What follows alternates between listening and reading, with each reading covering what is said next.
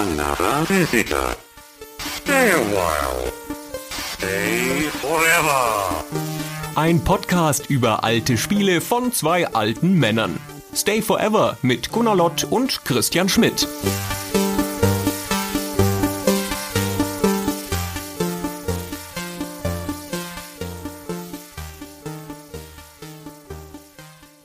Hallo Gunnar Hallo Christian.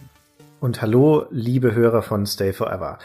So, ein neues Spiel, das wir uns rausgesucht haben. Dieses Mal, wir hatten schon lange, ist uns aufgefallen, kein Actionspiel mehr. Und die Scharte wetzen wir jetzt prompt aus. Wir hatten auch schon seit geraumer Zeit kein Bullfrog-Spiel mehr. Die Scharte wetzen wir jetzt auch gleich aus. Und wir sprechen über, Magic Carpet. das hat ganz schön lange gedauert. Du bist voll bei der Sache, ne? Du bist richtig dabei, du hast richtig Bock jetzt auf das Thema. Ich weiß nicht, was du hast. Ich wusste nicht, dass du eine Kunstpause machst. Ach so, okay. Ich wusste die ganze Zeit, worüber wir reden. Das wusste ich. Jederzeit wusste ich das. Das ist ja schon mal gut. Das ist ja nicht immer der Fall. Insofern ist das schon mal ein gutes Wort. Manchmal bin ich ganz verwirrt und dann spreche ich über ein anderes Spiel. Erstmal war ich verblüfft, dass du die Leser begrüßt hast. Das finde ich eine schöne Geste. Das machen wir gar nie oft. Das ist eigentlich gut. Das sollten wir öfter machen. Wir haben gar keine Leser. Hörer. Wir haben nur Zuhörer. Ah, Hörer, ja. Hm. Ist, wenn ich, ja, ich will noch mal anfangen. Das gefällt mir alles nicht bis jetzt. Gut. Also wir möchten über Magic Carpet Du reden. willst nur ablenken von unserem Thema, weil ich glaube, wir werden da etwas kontroverser drüber sprechen. Deutet es sich an, weil du das Spiel nicht so magst, habe ich das Gefühl. Oder täusche ich mich da? Ganz schwer zu sagen, übrigens. Ich glaube, das ist besser, wenn wir da nachher zukommen. Aber ich kann es kurz andeuten. Es ist mir selten so schwer gefallen, eine alte Faszination nochmal nachzuempfinden, ohne dass ich es festmachen könnte. Also es macht mir nicht so viel Spaß, wie ich weiß, dass es mir früher Spaß gemacht hat. Ich kann aber nicht drauf zeigen und sagen, dieses blöde Feature, das ertrage ich nicht. Okay. Oder, naja, ist ja klar, das ist so und so gealtert. Das Spiel ist gar nicht schlecht gealtert. Ist sogar sensationell gut gealtert auf eine Art. Finde ich auch. Und macht auch, glaube ich, heute noch Spaß. Nur spezifisch mir nicht. Und ich glaube, das Geheimnis ist die Steuerung. Aber dazu kommen wir nochmal. Ja, okay, dann bin ich sehr gespannt auf das Gespräch, denn mir macht es volle Kanne Spaß. Ich war direkt wieder drin und ich muss dazu sagen, dass du das Spiel rausgesucht hast, das nur zum Kontext. Und ich hatte wieder so viel Spaß wie eh und je. Und wenn man so ein bisschen Meinungen quer liest zu Magic Carpet, dann kommt ganz oft die Aussage, dass das ein polarisierendes Spiel sei. Also, dass es Leute gibt, die damals wie heute es spannend und gut und spaßig fanden und andere, die überhaupt nichts damit anfangen konnten. Und ganz oft kann ich diese Position nachvollziehen, generell bei Spielen, wenn Leute sagen, das war nicht so toll, weil. Und bei Magic Carpet fällt es mir wahnsinnig schwer zu verstehen, zu begreifen, warum einem das keinen Spaß macht oder warum man das für ein schlechtes Spiel halten sollte. Wenn es keinen Spaß macht, okay, ne? das ist legitim, wenn jemand sagt, okay, ist einfach nicht mein Spiel. Aber den Standpunkt, dass das kein gutes Spiel ist, kann ich nicht verstehen, den kann ich nicht begreifen. Ja, und deswegen bin ich sehr gespannt, was unser Gespräch heute ergibt. Nee, nee, nee, das ist auch nicht so. Nee, nee, nee, nee, das ist ein sehr gutes Spiel. Es ist ein super Spiel. Genau, wenn es keinen Spaß macht, dann liegt es an mir. Okay, also wie gesagt, das ist ja vollkommen legitim. Genau. Es ist insofern auch, glaube ich, gar kein polarisierendes Spiel im klassischen Sinne. Polarisierend liegt ja starke Gefühle nahe und ich glaube, das ist einfach ein Spiel, das Leute kalt lässt, Das kann gut sein. weil es Hm. einen sehr spezifischen Look hat, auch einen relativ kühlen Look, auch schon für die damalige Zeit, weil es so sehr auf eine bestimmte Art von grafischem Effekt setzt. Das ist ja immer das Problem, dass es kurz nach Doom erschienen ist und dann sich so dieser Konkurrenz stellen muss im 3D-Raum sozusagen. Und wie heute glaube ich, dass Spiele, die in Tausend und einer Nacht spielen, im weitesten Sinne, dass das einfach eine Gruppe von Leuten gibt, die das gar nicht anfassen, weil sie das Thema nicht interessiert. Ja, das kann echt gut sein. Diese beiden Gründe, Genau. die du gerade genannt hast, sind sehr nachvollziehbar. Ja, dann legen wir doch das Thema erstmal fest. Ne, Das ist ja in dem Namen des Spiels schon angelegt, Magic Carpet. Es geht darum, mit einem fliegenden Teppich durch die Gegend zu fliegen. Ja, Entschuldigung. Ich habe alle möglichen Tests nachgelesen natürlich und in einer englischen Zeitschrift stand, This is Bullfrogs Classic Rock Rider. Was ich ganz hübsch fand, so als wäre Rock Rider ein Genre. Das ist der klassische Teppichreiter. Das fand ich ganz niedlich gesagt. Also das ist tatsächlich ein Teppichflugspiel, ungewöhnlich genug, ja, gibt nicht viele seiner Art und es ist insofern ganz besonders, weil diese Art herumfliegen im 3D-Raum ist auch echt nur mit dem Teppich möglich. Ja, das simuliert wirklich einen Teppichflug. Es bleibt nämlich, wie der Teppichflug auch in vielen Filmen dargestellt wird, es bleibt nämlich sozusagen dem Boden verhaftet. Hm. Eigentlich schwebt man über dem Boden und muss der Höhenlinie des Bodens folgen und fliegt nicht wie in einem Flugzeug oder sowas. Ja, also am ehesten wäre das noch mit einem Hubschrauber vergleichbar. Der schwebt über dem Boden und bei diesem fliegenden Teppich ist es genauso. Auch der schwebt über dem Boden und er bewegt sich ganz ähnlich wie ein Hubschrauber mit der Ausnahme einer Einschränkung, dass er nur in sehr geringem Maße die Höhe variieren kann. Also du kannst ein bisschen nach oben fliegen und nach unten, aber im Wesentlichen ist es tatsächlich eine Schwebesimulation. Genau, und eigentlich kannst du es auch kaum beeinflussen, wie hoch du fliegst, es sei denn, du fliegst auf einen Berg zu, dann folgt halt der Teppich automatisch der Höhenlinie. Was ein bisschen irritierendes Gefühl ist, wenn man es lang nicht mehr gemacht hat, weil dann fliegt man auf den Berg zu und denkt, da komme ich doch nie rüber, ich muss doch jetzt hochziehen und dann folgt er aber sehr schön der Linie. Ja, du kannst das Spiel relativ gut spielen, wenn du nie nach oben oder nach unten fliegst. Das geht schon, jetzt nicht mit einer spezifischen Taste, sondern indem du halt deinen Teppich, du kannst den ja nach oben und nach unten kippen oder nach vorne und hinten kippen und du kannst damit dann durchaus ein bisschen Höhe gewinnen, also ein paar Meter. Du kannst tatsächlich über den Boden abheben und kannst auf den Boden zufliegen, aber in einem vergleichsweise geringen Maße und das macht auch nicht sonderlich viel Sinn. Es macht am ehesten noch Sinn, wenn du fliegende Kreaturen erwischen möchtest und dazu vielleicht ein bisschen hochsteigen musst, aber das sind seltene Fälle. Das Spiel hält dich am Boden fest und das ist, möchte sagen, der besondere Trick des Spiels. Das macht es wahnsinnig spielbar und auch vom Spielgefühl her ganz anders als andere Spiele weil du nämlich nicht dieses völlig freie Fliegen hast, sondern es ist eine gestützte Erfahrung. Das Spiel greift ja auch beim Schießen ein und unterstützt dich und beim Fliegen sozusagen auch, du kannst nicht abstürzen. Hm. Ja. Und im Vergleich zum Flugsimulator, wo ja der schlimmste Feind des Flugsimulator-Piloten die Landebahn ist, ist das schon mal echt keine schlechte Sache. Ja, das gibt's ja überhaupt nicht. Sowas wie Landen oder überhaupt Bodenberührung gibt's einfach nicht. Der Schwebezustand ist der Normalzustand in dem Spiel und daraus ergibt sich alles weitere. Man kann auch Gott sei Dank nicht vom Teppich runterfallen. Und man sieht das Geschehen aus der Ego-Perspektive halt von seinem Teppich runter. Man sieht auch nichts von sich selber. Also man fliegt sozusagen als Auge durch die Gegend. Das war mal anders. In der Entstehungsgeschichte des Spiels gibt es erste Screenshots aus einer ganz frühen Version, wo man den Teppich noch von ganz hinten sah, also so eine Tomb Raider Perspektive hatte oder so auf die eigene Figur. Mhm. Da sah es eher dann wie ein Actionspiel aus und jetzt hat es ein ziemliches Ego-Shooter-Gefühl. Deswegen auch der Vergleich mit Doom wahrscheinlich, ja. Also im Wesentlichen ein Actionspiel, Flugspiel auf einem fliegenden Teppich, wo man über die Landschaft gleitet und schießt. Jetzt müssen wir noch ein bisschen den Kontext erstmal aufmachen. Also wir sprechen über das Jahr 1994 1990 und wir sprechen über ein Spiel der Firma Bullfrog, über die wir schon zweimal geredet haben, bei Syndicate und bei Dungeon Keeper. Und Magic Carpet liegt zwischen diesen beiden Spielen, genau gesagt liegt es genau nach Syndicate. Es ist das achte Spiel von Bullfrog. Ja, das siebte davor war Syndicate im Jahr 1993 und jetzt kommt also Magic Carpet. Und das ist auch insofern besonders, als es ein ziemlicher Sprung für Bullfrog ist in zweierlei Hinsicht. Auf der einen Seite ist es ein Sprung in dieses sehr starke Action-Genre. Syndicate war ja noch eher ein Taktik-Action-Spiel, wenn man so möchte. Und vor allen Dingen ist es ein Sprung in die First-Person-Perspektive in 3D-Grafik. Es ist zwar theoretisch so, dass Bullfrog auch vorher schon ein 3D-Spiel hatte, nämlich Powermonger 1990. Das hat so eine 3D-Landschafts-Engine, aber das ist eine ganz andere Perspektive, eher isometrisch. Es ist ein Strategiespiel und es ist ein paar Jahre früher. Aber aus der Erfahrung mit Powermonger entwickelt sich dann sukzessive über die Jahre diese Engine, die dann zu diesem Spiel Magic Carpet wird. Also ein ziemlicher Paradigmenwechsel für Bullfrog und da kommt also relativ aus dem Nichts dann ein Spiel, das aus dem Stand Maßstäbe setzt für 3D-Grafik in dieser Frühzeit der 3D-Grafik und das viele Dinge enthält, die relativ neu sind, was die Steuerung und das Interface angeht. Typisches Bullfrog-Spiel im positiven Sinne, ja. Sie wählen auf alles einen ganz eigenen Ansatz und erfinden alles neu. Das ist ganz schön sensationell. Aber lass uns noch eine Sekunde weiter vorne anfangen. Ich finde die Entstehungsgeschichte dieser Engine so absurd, die ja aus Powermonger entsteht und der Glenn Corps, der dafür verantwortlich war, den kenne ich irgendwo her. Ich meine, ich hätte den mal getroffen später, aber ich weiß nicht mehr in welchem Kontext. Ich kenne ihn nicht. Naja, wurscht. Ich glaube, der war noch lange, lange bei Bullfrog und ich habe doch mal irgendwann Geschichten über Theme Park gemacht, also das neue Theme Park dann schon in den 2000ern. Ich glaube, da habe ich ihn mal getroffen. Okay. Weiß ich auch nicht mehr, aber ich kann mich nicht mehr genau erinnern. Na, ist ja wurscht. Ich wollte ja bloß angeben. Also der macht da mit der Engine rum zu Powermonger und dann Populous 2 und so und fängt da an, mit einer 3D-Engine zu experimentieren. Zuerst auch auf dem Amiga und dann auf dem PC. Und wie abgefahren diese Zeiten gewesen sein müssen, der liest dann in einem Magazin, wie ein anderer Programmierer einen Algorithmus beschreibt. Und das gibt ihm dann sozusagen eine Eingebung oder er baut das dann nach Und das ist einer der Bausteine, ist nicht der entscheidende Baustein für seine Engine. Und ein anderer gut dokumentierter Fall, er sieht in einem Magazin Screenshots von Doom. Nicht von Doom, von Wolfenstein 3D. Äh, von Wolfenstein 3D und denkt sich, aha, ach guck an, da kann man Texturen drauf mappen. Das ist ja mal ein cooler Gedanke.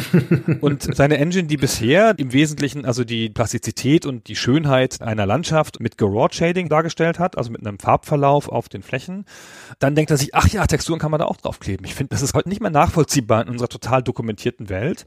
Wenn heute irgendein Programmierproblem ist, dann geht der Programmierer auf Stack Overflow kommen und guckt das nach oder fragt irgendjemanden und irgendwer weiß es immer. Und damals haben die dann irgendwo einen Screenshot gesehen und dachten, ach natürlich, der hat so gelöst. Oder er liest die Beschreibung eines Algorithmus in einem Text, das finde ich so abgefahren. Wahnsinn. Ja, es ist halt Wissenstransfer damals in der Prä-Internet-Ära. Das ist ja alles vor allem. Ja? Das ist ja vor dem Internet, das ist ja auch vor dem Durchbruch der 3D-Spiele. Diese 3D-Engine, mit der der Glenn Corps da experimentiert, das beginnt ja 1991 und äh, da ist noch kein Wolfenstein 3D erschienen, da ist noch kein Ultima Underworld erschienen, da ist noch lang kein Doom erschienen. Die Wolfenstein Ultima kommen 1992, Doom kommt 93. Also das ist ja so eine Zeit, wo diese Faszination mit der 3D-Grafik insbesondere auf dem PC gerade erst im Entstehen begriffen ist. Pionierzeit sozusagen. Und der Glenn Corps ist einer dieser Pioniere. Der hat mal irgendwo beschrieben, dass er dann halt auf den PC gegangen ist. Er hat lange am Amiga rumgemacht und so, war auch ein treuer Verfechter des Amiga und hat dann gedacht, ach guck mal an, da geht ja das mit den ganzen Polygonen, das geht ja dann 20 Mal so schnell. Ach, ich glaube, jetzt machen wir PC. Ein bisschen lustig. Es gab übrigens ja auch lange Gerüchte um eine Amiga-Version von Magic Carpet, die dann angeblich erscheinen sollte für das CD32, also das CD-Laufwerk des Amiga. Das ist natürlich wahrscheinlich nie angefangen worden, weil Commodore war ja schon 94 pleite, ja, also zum Erscheinungstermin von Magic Carpet. Das wäre totaler Irrsinn gewesen. Aber lange, bis in die Jetztzeit hinein, haben Leute in Foren spekuliert, wo wohl diese Version ist. Und haben sich dann Screenshots gezeigt von der frühen PC-Version und haben gesagt, das ist bestimmt die Amiga-Version hier. Und dann andere Leute, nein, nein, nein, hier sieht man doch genau an der Engine, dass das nicht Amiga ist. So. Sehr cool. Aber die gab's wohl nie.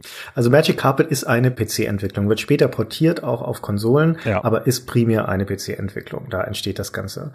Und das entsteht also, wie gesagt, aus dieser, naja, Bastelei von dem Glenn Corps, der über Jahre hinweg, muss man fast sagen, also wie gesagt, 91 fängt er an, nicht recht weiß, was er damit anfangen soll. Das ist am Anfang noch kein fliegendes Teppichspiel natürlich. Der hat einfach seine Landschaftsengine. Die rennt auch nichts anderes als eine Landschaft und über die kannst du rumfliegen. Also im Prinzip hat er dann einen Flugsimulator gebaut. Einen sehr simplen. Und das Problem ist nur, dass bei Bullfrog niemand Flugsimulatoren sonderlich mag. Ja, da ist man zu weit weg von der Landschaft und von den Gegnern und so weiter. Und dass sie deswegen nicht sonderlich begeistert davon sind, das weiterzuentwickeln. Und das ist einer der wenigen Punkte, an denen der Peter Molyneux in dieses Projekt eingreift, mit dem er ansonsten nicht sonderlich viel zu tun hat. Das muss man hier auch nochmal deutlich sagen.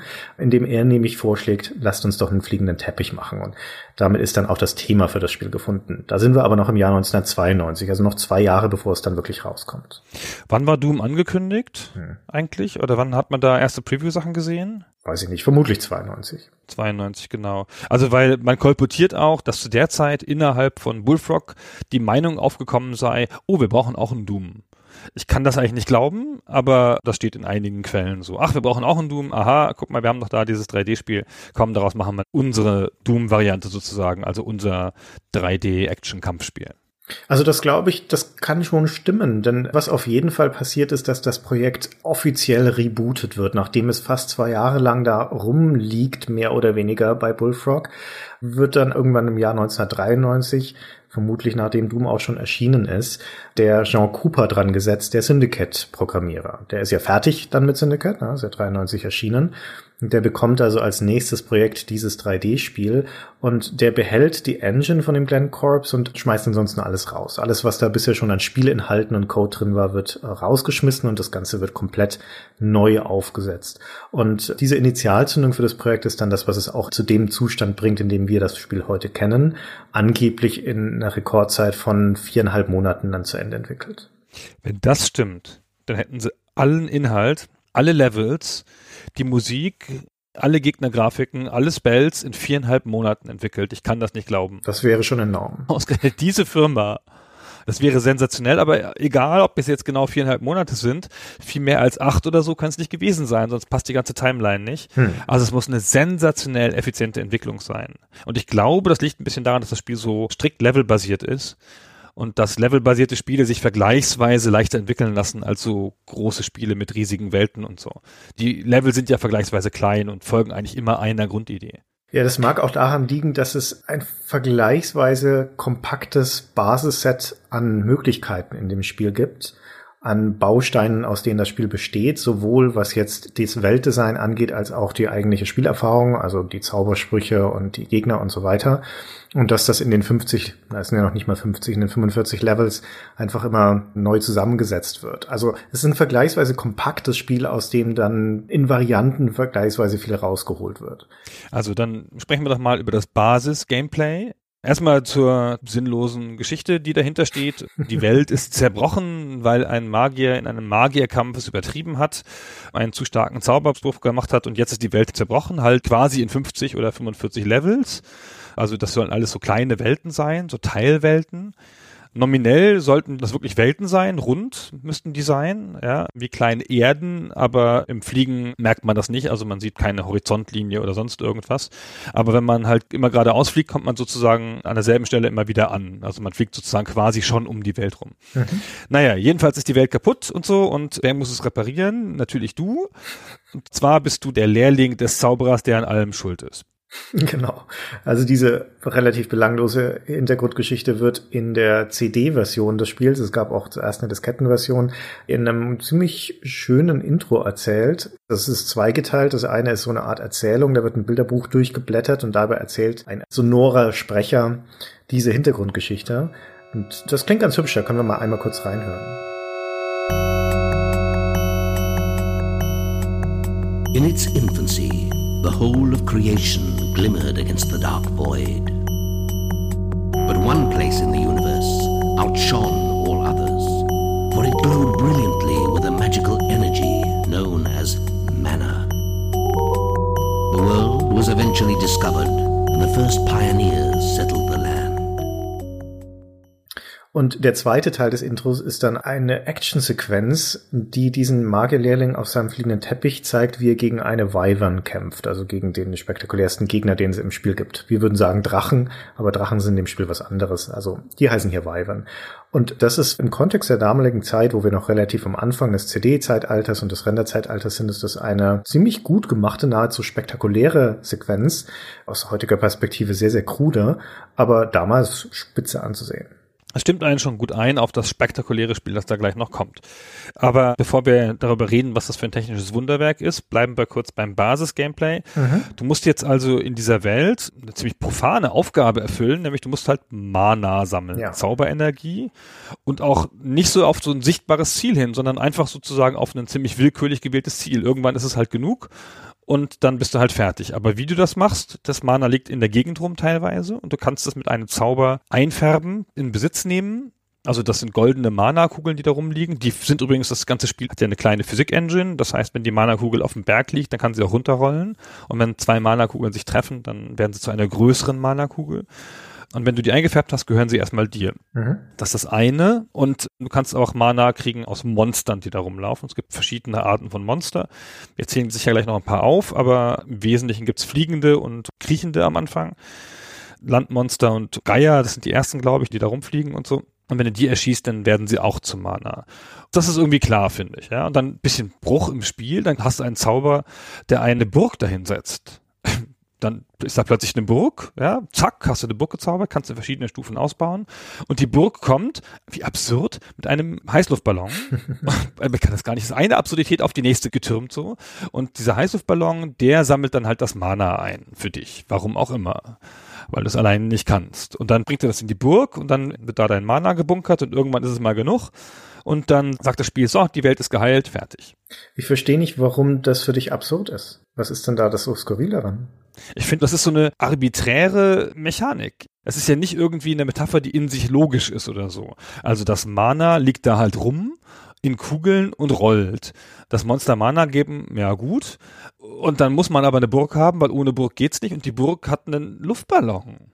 Also ich finde, das ist alles so diese ganzen Elemente, die sind spielerisch total vernünftig zusammenpassend. Ja, die Burg hat ja eine große Rolle im Spiel und auch die Tatsache, dass du den Ballon brauchst, um das Mana zu transportieren, ist auch sehr cool. Aber das hat doch in der Metapher dieser Welt keinen besonderen Sinn. Aber wieso denn nicht? Also die Burg ist halt eine orientalisch angehauchte Burg, aber wenn wir ehrlich sind, es ist ja ein Speicher. Ja, es geht ja in dem ganzen Spiel um nichts anderes als um Sammeln. das ist im ersten Teil zumindest, im zweiten ist es ein bisschen anders. Aber im ersten Teil ist jedes einzelne von diesen 45 Leveln besteht nur daraus, Mana einzusammeln, einen Balken zu füllen letztendlich. Und dann ist es auch sehr logisch, dass es einen Ort gibt, an dem dieses gesammelte Mana gelagert wird. Und das ist eine Burg. Und es ist auch relativ logisch, finde ich, dass je mehr Mana da drin ist, desto größer muss diese Burg sein, um sie aufnehmen zu können. Und der Gedanke eines Helfers, der das Ganze aufsammelt, ist ja nun die Basis zum Beispiel von allen Echtzeitstrategiespielen. Da beschwert sich ja auch keiner, dass ein Ernter loszieht in C und C und das Tiberium einsammelt.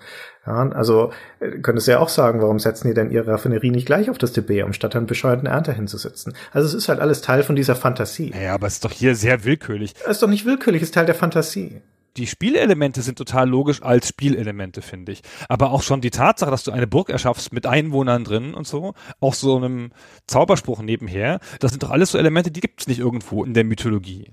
Warum denn nicht? Das sind doch keine Einwohner drin, das sind einfach Bogenschützen, das sind deine Wachen, die deine Burg beschützen. Und es gibt ja wohl im orientalischen Raum massenhaft Beispiele von Palästen. Nenn's halt nicht Burg, nenn's Palast und schon passt das Ganze wieder. Hat halt jetzt hier keine Minarette, weil es mit der Engine nicht darstellbar ist. Das ist ja einfach nur der Technik geschuldet. Die Burg sieht so aus wie eine vergleichsweise mitteleuropäische Burg, weil sie aus dem Boden wachsen muss. Ja, sozusagen. Sie ist ja aus einer Fläche hochgezogen. Die kann also jetzt keine besonderen Ornamente oder Schmuckelemente haben.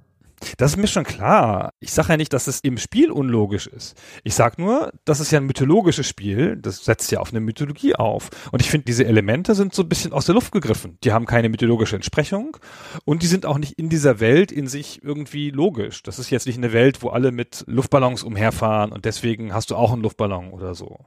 Die Elemente sind total willkürlich, wie beim Brettspiel, zusammengesetzt, ganz schwach zusammengehalten mit so einem Setting, Persien, irgendwas. Aber es ist nur ganz dünn, dieser Firnis, und eigentlich ist das pure Mechanik. Ja. Also ist ja nicht zum Schlechten, ja. Das funktioniert ja ganz gut so. Ich sag nur, man ist da nicht irgendeiner Mythologie gefolgt oder hat versucht, eine große Metapher darauf zu legen. Das Spiel hat keine reichhaltige Metapher oder keine reichhaltige Atmosphäre. Das ist relativ karg auf seine Art und Weise. Ich meine, die Hintergrundstory ist ja schon sehr belanglos und wird auch nicht weiter ausgeführt. Da entwickelt sich nichts und da tut sich auch in Sachen von Einführung von neuen Spielelementen nicht viel. Nach einem Viertel des Spiels hast du im Prinzip alles gesehen, was das Spiel zu bieten hat. Es wird nur noch weiter variiert und läuft auf nichts Besonderes zu. Das ist auch keine Welt, die besonders viel Tiefe hat, wo ich denke, da existiert viel an Hintergrund oder an Lore oder wie auch immer. Das ist eine relativ flache Schablone, die da stattfindet, mit ein paar starken Elementen. Und ich finde gerade die Heißluftballons zum Beispiel sind ein sehr starkes Element, weil sie so plakativ sind und weil der Heißluftballon auch ganz gut für etwas Wehrloses steht. Das ist ja ein Transporter in dem Spiel, der abgeschossen werden kann, ohne sich zu verteidigen. Und das ist durch den Heißluftballon sehr gut repräsentiert. Auch die Burg an sich ist ein total sinnvolles Teil im Spiel, weil das ja gleich davon spricht, das ist eine Basis, ja. Und man kann ja die gegnerische Basen angreifen sozusagen und man kann sich auch selber verteidigen. Das ist schon ganz klar, wie das funktioniert. Da das Spiel auch gar nicht viel erklärt, das ist auch notwendig. So, das muss man ja alles im Spiel lernen. Und da es so wenig Elemente hat, sind die schon gut durchschaubar, ja, wenn man ihnen begegnet. Das finde ich ganz vernünftig. Ich wollte nur auf die Mythologie hinaus und dass das ein bisschen, huch, ein Ballon, aber gut. Genau, das ist ja gar nicht der Punkt. Genau, darum geht's ja hier gar nicht. Nun gut. Also letztendlich, wie gesagt, es geht um Sammeln von diesen Mana-Kugeln. Und wenn es nur das wäre, dann wäre das Spiel relativ belanglos. Wie du schon sagtest, die liegen entweder in der Landschaft rum oder erscheinen, wenn bestimmte Trigger ausgelöst werden, oder sie sind halt in den Monstern drin gespeichert, wenn man so möchte. Und wenn du die abschießt, dann kommen sie da raus. Aber selbst das wäre noch relativ trivial. Du färbst sie dann halt ein und dann kommt dein Ballon irgendwann vorbei oder deine Ballons bei größeren Burgen und sammeln das Zeug ein. Und das wird dann dadurch herausfordernd und erst dadurch entsteht dann auch das eigentliche Spiel, dass du nicht allein in dieser Welt bist. Zumindest in den allermeisten Levels nicht. Und dass da gegnerische Magier unterwegs sind, die genau das gleiche tun wie du. Die bauen ihre Burg, die jagen nach Mana, die färben Kugeln ein.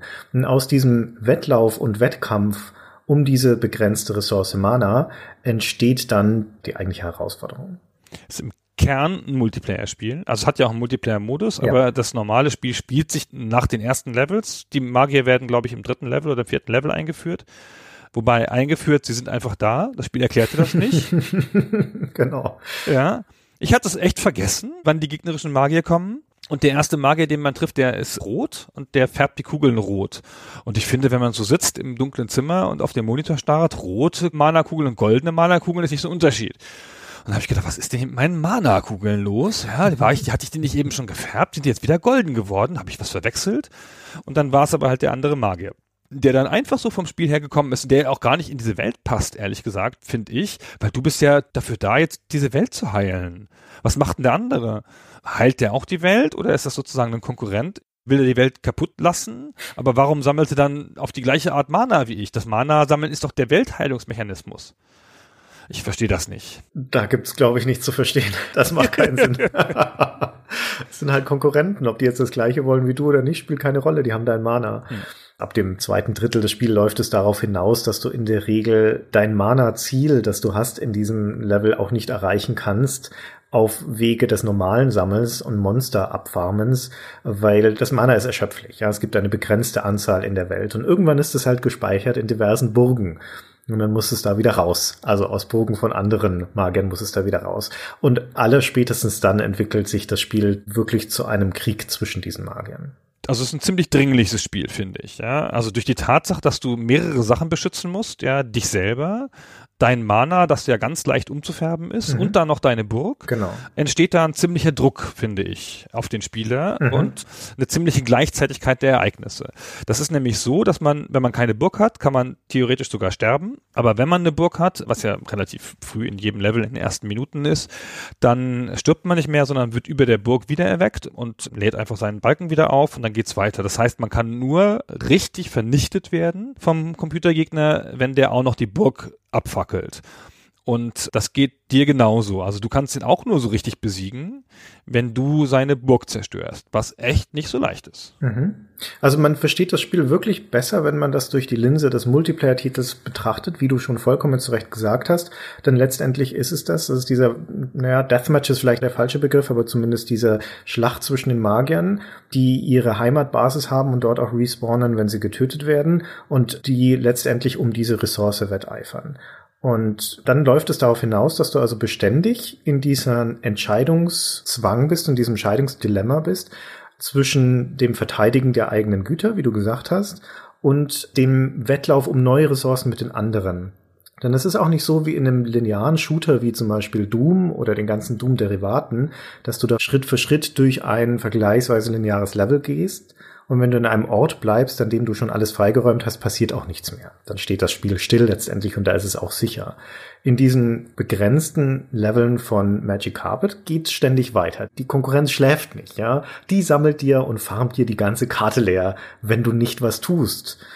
Und demnach bist du zum Handeln gezwungen. Ja, du hast ja keine Sekunde Ruhe. Ja, diese ersten Levels ohne gegnerische Magier kannst du noch so angehen wie so ein Puzzlespiel.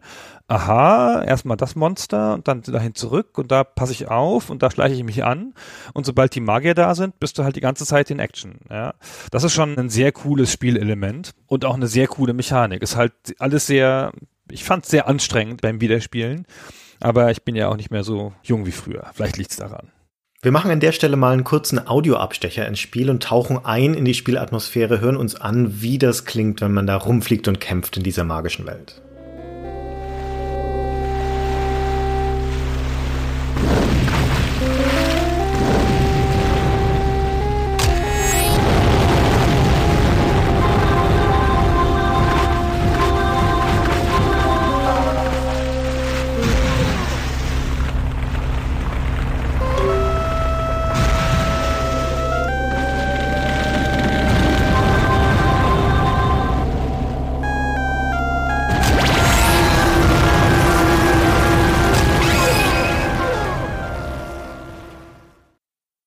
Das Spiel hat innerhalb des einzelnen Levels drei zentrale Elemente, die eigentlich ganz wesentlich das Spiel beschreiben. Mal abgesehen von diesen Entscheidungen, die wir gerade schon geschildert haben. Das eine ist einfach der Kampf. Ja, das schiere Kämpfen, egal ob das gegen Monster ist oder gegen andere Magier, macht Spaß. Ja, das sind im Wesentlichen Dogfights, aber sehr enge Dogfights durch die Art und Weise, wie das Spiel gesteuert wird und wie es auch aussieht, mit verschiedenen magischen Waffen mit magischen Verteidigungszaubern, mit verschiedenen Angriffssprüchen und so weiter. Und dieses zentrale Kampfelement ist spannend. Und dann hat es ein Progressionselement, weil innerhalb des Levels, ne, wie wir schon sagten, sich ständig die Burgen weiter wachsen, das Mana enger wird und du sukzessive stärker wirst, indem dein Mana-Vorrat steigt. Denn die mächtigeren Zauber, die du im Laufe der Levels auch erstmal einsammeln musst, aber spätestens auf der Spielhälfte hast du sie alle, diese Zauber werden nur dann zugänglich, wenn du genügend Mana gesammelt hast. Das heißt, du beginnst immer mit einer kleinen Burg und wenig Mana und einfachen Zaubern und je schneller du deinen Mana-Vorrat steigerst und deine Burg wächst, desto mächtiger wirst du auch in Bezug auf deine Angriffskraft und kannst dich dann an stärkere Monster auch antrauen, die am Anfang sehr gefährlich sind. Und das dritte Element, das man nicht unterschätzen soll, ist, dass jedes dieser Level, wenn man sie zum ersten Mal sieht, auch ein Explorationselement hat. Dass es auch ganz, ganz Wesentliches ist, die Landschaft zu verstehen. Zu verstehen, was ist wo. Wo sind meine Gegner? Wo sind Schwärme von Monstern? Wo sind Höhen und Tiefen? Kann manchmal relevant sein. Aber auch wo sind besondere Punkte auf der Karte? Zum Beispiel Städte oder Triggerpunkte, die versteckt sind und die bestimmte Ereignisse auslösen. Und das alles im Zusammenspiel macht jedes neue Level, obwohl die Spielelemente eigentlich immer die gleichen sind, macht es trotzdem jedes neue Level spannend. Man muss ja jeden neuen Level wieder lernen, ja. Das ist ja das Anzeichen immer von guten Spielen bei solchen Sachen. Eine Sache, die man vielleicht nicht intuitiv versteht, Mana ist nicht wie in heutigen Rollenspielen so eine Art magischer Sprit oder ein Benzin, sondern das ist sozusagen dein Potenzial. Hm. Ja? Wenn du eine bestimmte Menge an Mana hast, dann werden bestimmte Zauber frei. Oder du kannst deine Burg weiter ausbauen, wenn du so und so viel Mana hast. Also das verbraucht sich nicht. Es sei denn, es wird ja wieder weggenommen von wem anders. Genau. Das ist sozusagen, wie nennt man denn das? Sein Energielevel. Ein Level ist das, genau. Und eine Sache, es gibt noch Städte auf der Welt, die mhm. spielen keine besondere Rolle, aber du kannst die auch in Besitz nehmen, indem du sie mit deinem magischen Zauber beschießt, ohne ihnen was zu tun, und dann bringen die auch ein ganz bisschen Mana. Und die Städte sind so von Bogenschützen geschützt, und wenn die Städte dir gehören, dann äh, verteidigen die sich gegen andere Magier dann. Also kein wesentliches Element, aber es gibt ein bisschen Flavor in die Welt so. Die Städte sind eines der ganz wenigen Elemente, die diesem Spiel wirklich sowas wie Atmosphäre verleihen. Allein schon gestalterisch, weil sie auf den ansonsten relativ öden Karten, auf denen abgesehen von Baumreihen sonst nicht so wahnsinnig viel drauf ist, das ist halt hauptsächlich Relief doch noch mal was anderes reinbringen, nämlich tatsächlich so einen kleinen urbanen Raum, der auch variieren kann von kleinen Zelten über normale Steinhäuser bis hin zu richtig großen Palästen. Und da wuseln dann Leute drin rum und du hast auch vom Ton her hast du dann so, na, so Stadtatmosphäre sozusagen, so Stimmengewirr. Und diese Siedlungen sind auch dynamisch in einem gewissen Hinsicht, denn die können auch wachsen und schrumpfen. Da gibt's Baumeister und die bauen auch neue Gebäude. Also es kann sein, dass Siedlungen am Ende deiner Partie viel größer sind, als sie am Anfang waren. Oder dass sie viel kleiner sind, weil irgendjemand hingeflogen ist und alles kaputtgeschossen hat. das, das geht natürlich ganz genauso. Und diese Städte bringen auch deswegen ein immersives Element mit rein, weil dort können Dinge passieren, die so ein bisschen unvorhersehbar sind. Da können zum Beispiel Magier zum Abwarmen hinfliegen und anfangen, Häuser kaputt zu schießen, um die Mana-Kugeln rauszuholen oder Leute kaputt zu schießen. Dann wehren sich die Bogenschützen, die Einheimischen, verzweifelt und schießen da drauf. Und du kannst daneben rumsurren und dem Ganzen zuschauen, wenn dich das interessiert oder eingreifen. Oder es gibt so Zombie-Skelettarmeen im Spiel. Wenn die auf eine Siedlung treffen, fangen sie an, alle Einwohner abzuschlachten und die werden dann selbst zu Zombies. Also es kann passieren, dass quasi nebenbei vorbei ganze Städte entvölkert werden, weil da gerade eine Skelettepidemie entsteht oder eine Zombie-Epidemie entsteht. Und das ist an sich auch ganz cool, dass da so ein Element des Lebens letztendlich mit auf diese Karten kommt. Und vor allem, wenn man sich vorstellt, was für ein trauriges Leben das sein muss, wenn du ausgerechnet ein Einwohner von der Siedlung bist und es kreisen überall um dich rum Monsterschwärme und ab und zu kommen Magier vorbei und fackeln deine Häuser ab und vielleicht kommen noch Zombies vorbei. Du möchtest echt nicht in dieser Welt leben, um ehrlich zu sein. Das ist ganz schön deprimierend. Nee, da gibt's ja nichts. Ja, es gibt keine Verkehrswege so richtig, es gibt keine Schiffe, die Leute legen keine Felder an. Das ist einfach eine relativ kahle Welt. Es gibt noch ein paar Bäume, mhm. aber die fangen auch schnell an zu brennen, wenn die Magier vorbeikommen. Und dann war's das schon. Das ist ein Schlachtfeld, ja, letztendlich. Ja, ist ein Schlachtfeld, genau. Ja. Die Welt sieht auch am Ende aus wie ein Schlachtfeld, weil die Welt verändert sich durch die Kämpfe. Und das ist eines der ganz tollen Elemente, auf das wir nachher noch mit der Engine genauer eingehen müssen. Aber nur um es kurz vorwegzuschicken, die Welt trägt die Spuren dieser Schlacht. Die verändert sich dadurch, dass da Bogen hingebaut werden, Bogen, die dann vielleicht auch wieder abgerissen werden, von denen bleibt das Fundament stehen, also die steinerne Fläche. Dort, wo Zauber einschlagen, verschwindet verschwindet das Gras und es bleibt eine felsige Ebene übrig. Also am Ende einer Karte sieht die zerklüfteter aus, als sie das vorher war. Und es zeigt also die Narben eines Schlachtfelds. Und das ist als Metapher ganz schlüssig, das finde ich, genau. Der Zauberer, nochmal dahin zurück, der gegnerische Zauberer, der kann im Wesentlichen alles, was du auch kannst mhm. und ist gar keine so ganz doofe KI. Also ich glaube, die Fehler, die der macht, sind Absicht. Also im Wesentlichen farmt der auch und schießt auch auf dich und kämpft gegen Monster. So, der hat eine unschlaue Neigung, Monster anzugreifen, anstatt dich, das wäre schlauer an ein paar Stellen und beschäftigt sich dann manchmal allzu lange, während du noch andere Sachen schon auf der Karte machst und seine Burg angreifst mit feindlichen Monstern. Und ansonsten kann er alles, was du auch kannst, bis auf ein, zwei Sprüche, je nachdem, welchem Level man ist. Die haben so ein vorgefertigtes Set, die anderen Magier.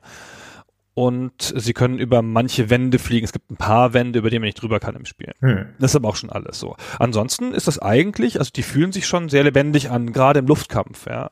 Also fühlt sich an wie ein Spieler ein bisschen. Aber wenn man bedenkt, was die KI leisten muss in diesem vergleichsweise offenen Spiel, dann macht sie das schon richtig gut. Es ist ja eine Open World, würde man heute sagen, auch wenn das natürlich jetzt nicht in dem Maße auf dieses Spiel zutrifft. Es ist halt ein offenes Schlachtfeld, in dem man prinzipiell zu jeder Zeit überall hinfliegen kann. Mit einigen Ausnahmen. Es gibt Karten, an denen diese Wände stehen, die unüberwindbaren, zumindest für dich unüberwindbaren und wo so Labyrinthe geformt sind oder abgeschlossene Bereiche. Aber das ist eher die Ausnahme.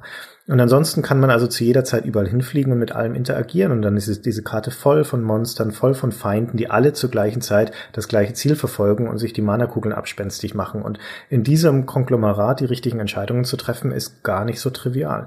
Und das machen die Magier einigermaßen okay mit gelegentlichen Aussetzern. Die haben auch so kleine interessante Eigenschaften, wie dass sie zum Beispiel Vendettas haben können. Das heißt, wenn ihnen irgendein Magier, das muss gar nicht du sein, das kann auch einer von den anderen KI-gesteuerten Magiern zu sehr auf die Nerven geht, ja, zu oft das Mana weggenommen hat oder vielleicht aus Versehen die Burg angegriffen hat oder sowas, dann können die sozusagen in so eine Art Blutrausch verfallen und es auf den abgesehen haben. Dann verfolgen die ihn gnadenlos, schießen auf seine Burg, seine Ballons und auf ihn, solange bis einer von den beiden tot ist. Und das ist nett, vor allen Dingen, wenn du da der, der Nebenstehende bist, ja, wenn es gar nicht dich betrifft und du siehst, wie zwei andere Magier sich jagen. Sehr angenehm, echt. Mal eine Sekunde Ruhe, ey, wenn sie sich mal untereinander prügeln. Genau, das bewegt ja auch noch die Monster über die Karte, obwohl die sich nicht so viel bewegen, so. Und ich glaube, es profitiert stark davon, übrigens, KI-mäßig, dass es keine Wegfindung braucht im klassischen Sinne, weil es keine Landschaft folgen muss. Hm. Und wo die Monster doch einer Landschaft folgen müssen, nämlich diese Würmer zum Beispiel, die auf dem Boden rumkrauchen, dann faspeln die sich schon mal, wie in Echtzeitstrategiespielen auch. Ja. Aber ansonsten, da ja im Wesentlichen die meisten Leute wie du fliegen, ja, können die ja direkte Linien nehmen und so. Mhm. Davon profitiert das Spiel, glaube ich. Davon profitiert es auf jeden Fall. Also die räumliche Bewegung ist vergleichsweise einfach, das ist wahr. Genau. Ja, und das ist schon im Wesentlichen das Spiel, also jedenfalls im ersten Teil. Und es setzt halt diese Elemente neu zusammen, so ab der Mitte ungefähr nimmt es dir auch mal wieder Spells weg, dann erfindet es eine total logische Begründung, warum du jetzt diese bestimmten Zaubersprüche nicht mehr hast von irgendwelchen Mana-Vampiren. Mana-Vampiren, genau, die dir da irgendwie die Sprüche wegnehmen, um dir einfach ein anderes Set zu geben und dich zu anderen Herausforderungen zu zwingen. Es gibt sogar ein Level ohne die Burg. Also da hast du die ganze Zeit immer mit Burg gespielt und dann plötzlich geht's halt mal nicht. Und dann wird das Spiel halt ein bisschen anders. Die Burg ist übrigens insofern auch noch als Bombe einsetzbar, weil da, wo die Burg entsteht, ziemlich spektakulär, ja, man wirft da so einen Stein hin und dann schießt die da aus dem Boden, da vernichtet sie, was da steht. Ja, das ist jetzt nicht eine Waffe, die man gegen Magier gut einsetzen kann, aber wenn da zum Beispiel ein Nest ist von doofen Monstern, ja, dann kann man damit schon mal eins aus dem Weg räumen, so. Hm. Wenn man sie dabei nicht erwischt, dann ist es ziemlich blöd, dann steht sie nämlich mitten im Monsternest, dann hauen sie dir die Burg platt alles schon passiert. Ah, das ist auch ganz wesentlich, dass du diese Burg als Zauber einsetzt. Das ist fast unumgänglich in einigen von den Levels, insbesondere dann, wenn du in einem sehr gefährlichen Gebiet startest, weil das ist was, was wenn man nur den Anfang des Spiels spielt, die ersten paar Levels, dann ist das noch nicht so deutlich. Das wird einem dann erst so ab Level 10 so richtig bewusst und vorgeführt von dem Spiel, wenn so der Einsteigermodus endet quasi, dass diese Welt das klang jetzt in unserer Erzählung vielleicht vergleichsweise trivial, dass man da als mächtiger Marke ja durchrauscht und dann halt überall Mana einsammelt. Und diese Welt ist eine ziemlich gefährliche. Du startest ja immer als mittelloser Magier sozusagen, selbst wenn du alle Zauber schon in deinem Portfolio hast, kannst du sie am Anfang nicht einsetzen, weil dein Mana-Vorrat nicht hoch genug ist. Das heißt, du startest immer mit einem sehr begrenzten Basisset und nur Energie für vielleicht zehn Feuerbälle. Und da bringt dich alles in dieser Welt relativ schnell um. Ja, das sind Schwärme von Bienen zum Beispiel, worüber wir hier in unserer Welt lachen würden. Wenn du in diesen Schwarm von so Riesenbienen reingerätst, zum falschen Moment am Anfang des Spiels, dann ist es innerhalb von Sekunden vorbei. Im Level 10 ist zum Beispiel das erste Mal, dass du die Greifen siehst. Das ist als neuer Gegner und das Spiel hat durchaus viele Gegnertypen und führt die auch so nach und nach ein und die sind auch ganz interessant gestaltet. Und diese Greifen zum Beispiel sind ein Gegnertyp. Bisher hast du immer alle Gegner mit Feuerbällen beschossen und umgebracht letztendlich bis zu diesem Zeitpunkt. Und dann versuchst du das auch bei den Greifen als neuen Gegner, dann reflektieren die die Feuerbälle auf dich zurück, weil sie nämlich immun dagegen sind. Und die Greifen sind einer der wenigen Monstertypen, die friedlich sind. Ja, die fliegen durch das Level und tun niemanden was, so lange bis sie beschossen werden. Wenn sie beschossen werden, werden sie sauer und dann verfolgen die dich gnadenlos, bis sie dich und deine Burg niedergebrannt haben mit Blitzen. Ja, die haben auch zielsuchende Blitze. Und dann ist es innerhalb von Sekunden vorbei. Ja, dann bist du einfach tot. Also wenn so ein Schwarm Greifen bei deiner Burg vorbeikommt, dann kannst du zuschauen, wie Level um Level der Burg runtergebrannt wird. Das ist kein schöner Anblick, ja? weil dann auch dein ganzes Mana da rausfliegt. Ja, und dann hast du so einen armseligen Restburg und rundum ist überall Mana und die feindlichen Magier kreisen drumherum und färben es schön ein. Da weint man vor dem Monitor. Das ist wirklich nicht hübsch. Und demnach musst du dann erstmal damit umgehen lernen, dass du diese Greifen vermeidest, dass du einen Blitzzauber erstmal bekommst und nur damit sind sie verwundbar und sie damit dann letztendlich angreifst. Das ist überhaupt ganz schön cool. Also es zeigt dir die Monster so ein bisschen nach und nach. Am Anfang hast du diese sinnlosen Geier, die nichts Besonderes können. Und dann hast du relativ schnell diese riesigen Würmer, die auf dem Boden lang kriechen, die spektakulär gefährlich aussehen und mit Feuerbällen schießen, mit denen du aber eigentlich ganz gut fertig wirst. Mhm. Und dann begegnest du erstmals den Bienen und dann bist du halt tot. ich wüsste nicht, wie man es schaffen soll, den Bienen zu begegnen, ohne sofort zu sterben, weil die fliegen dann ran und stechen dich und dann ist aus. So. Ja. Dann denkst du, aha, okay, da fliegen wir nicht so nah ran nächstes Mal. Gute Idee. Und so ist es eigentlich mit den meisten. Die haben alle spektakuläre neue Fähigkeiten. Ja, die Greifen hast du schon beschrieben oder dann diese Krabben, die da rumlaufen, die da rumlaufen und Feuerbälle schießen können und dann finden sie Mana und essen es, dann können sie plötzlich noch Blitze schießen. Hast du überhaupt nicht mit gerechnet, ja, dass da plötzlich irgendein blitzfähiges Monster in der Gegend rumläuft? Zack. Und so lernst du auf eine ziemlich bittere Art die ganzen Monster kennen, die das Spiel dir neu vorwirft. So, meine Herren, ey. Ja, das ist diese Kombination aus Progression und Exploration, von der ich vorher schon gesprochen habe, dass du an einem neuen Level halt erstmal tatsächlich rumfliegen musst und gucken musst, wo kann ich denn hin und wo nicht.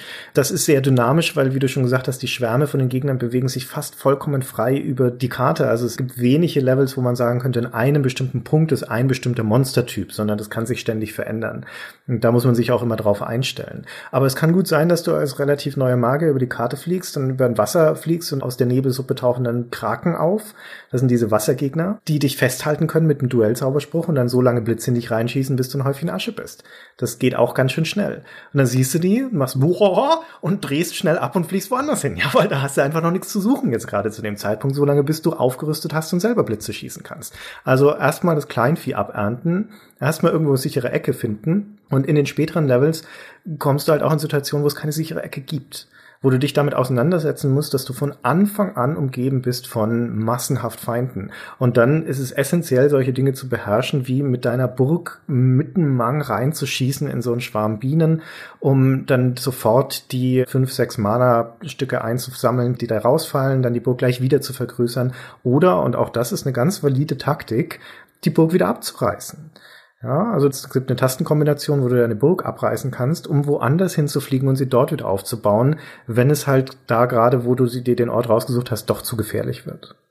Es ist ja eine durchaus valide Taktik, die Burg ins Wasser zu bauen. Mhm. Das geht auch so einfach, ja. Die macht dann sozusagen sich ihren eigenen Fußboden da, wo sie dann draufsteht und so. Und wenn das ein Level ist, in dem es keine Kraken gibt, dann ist das ja gar keine blöde Idee wenn es dann doch welche gibt und du hast nicht mit gerechnet, kann das schon doof sein. Und das ist generell keine blöde Idee, deine Burg so tief wie möglich zu bauen, weil du hast ja ganz am Anfang schon gesagt, dass diese Mana-Kugeln rollern, die rollern den Abhang herunter und eine Mana-Kugel, die über deinem oder neben deiner Burg erscheint und die du einfärbst, die muss nicht eingesammelt werden von deinen Ballons, sondern die wird sofort deinem Vorrat zugerechnet. Das heißt, eine sehr gute Position für eine Burg ist irgendwo tief an einem Abhang wo du Monster, die du um deine Burg herum abfarmst, äh, wo die Mana-Kugeln, die da rausspringen, dann möglicherweise direkt runter in deine Burg rollern. Das ist sehr effizient. ist auch cool, dass die Burg die einfach so einsammelt. Ja. Einfach so in der Nähe. Also man hört schon so ein bisschen an dieser Beschreibung, dass das Spiel aus seinen Mechaniken sehr viel Spielmechanik schlägt, ja, und sehr viel Spielideen dazu einbringt, so.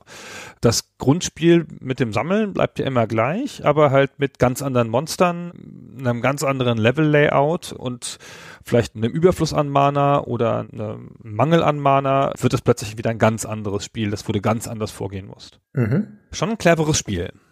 Also, wie gesagt, es ist halt vergleichsweise kompakt. Und wer jetzt ein Spiel erwartet, das insbesondere als Singleplayer-Erfahrung über einen längeren Zeitraum oder eine Art Kampagne wechselnde Herausforderungen erwartet, der wird mit dem ersten Teil nicht glücklich. Das ist genau das, was sie im zweiten gemacht haben.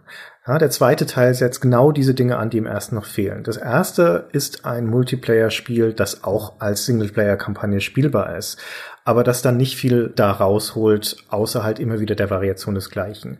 Dennoch ist es aber, selbst wenn es jetzt nur eine einzige Karte hätte, ja, wenn das nur eine Karte hätte, auf der immer die gleichen Typen darauf wären, ist es durch die inhärente Dynamik und die Vielfalt, die jetzt in diesen kleinen Spielelementen drinsteckt, trotzdem ein spannendes Spiel. Weil diese primären Spielelemente des Sammelns und des Kämpfens und des Aufbauens und die Entscheidungen, die damit verknüpft sind, inhärent spannend sind.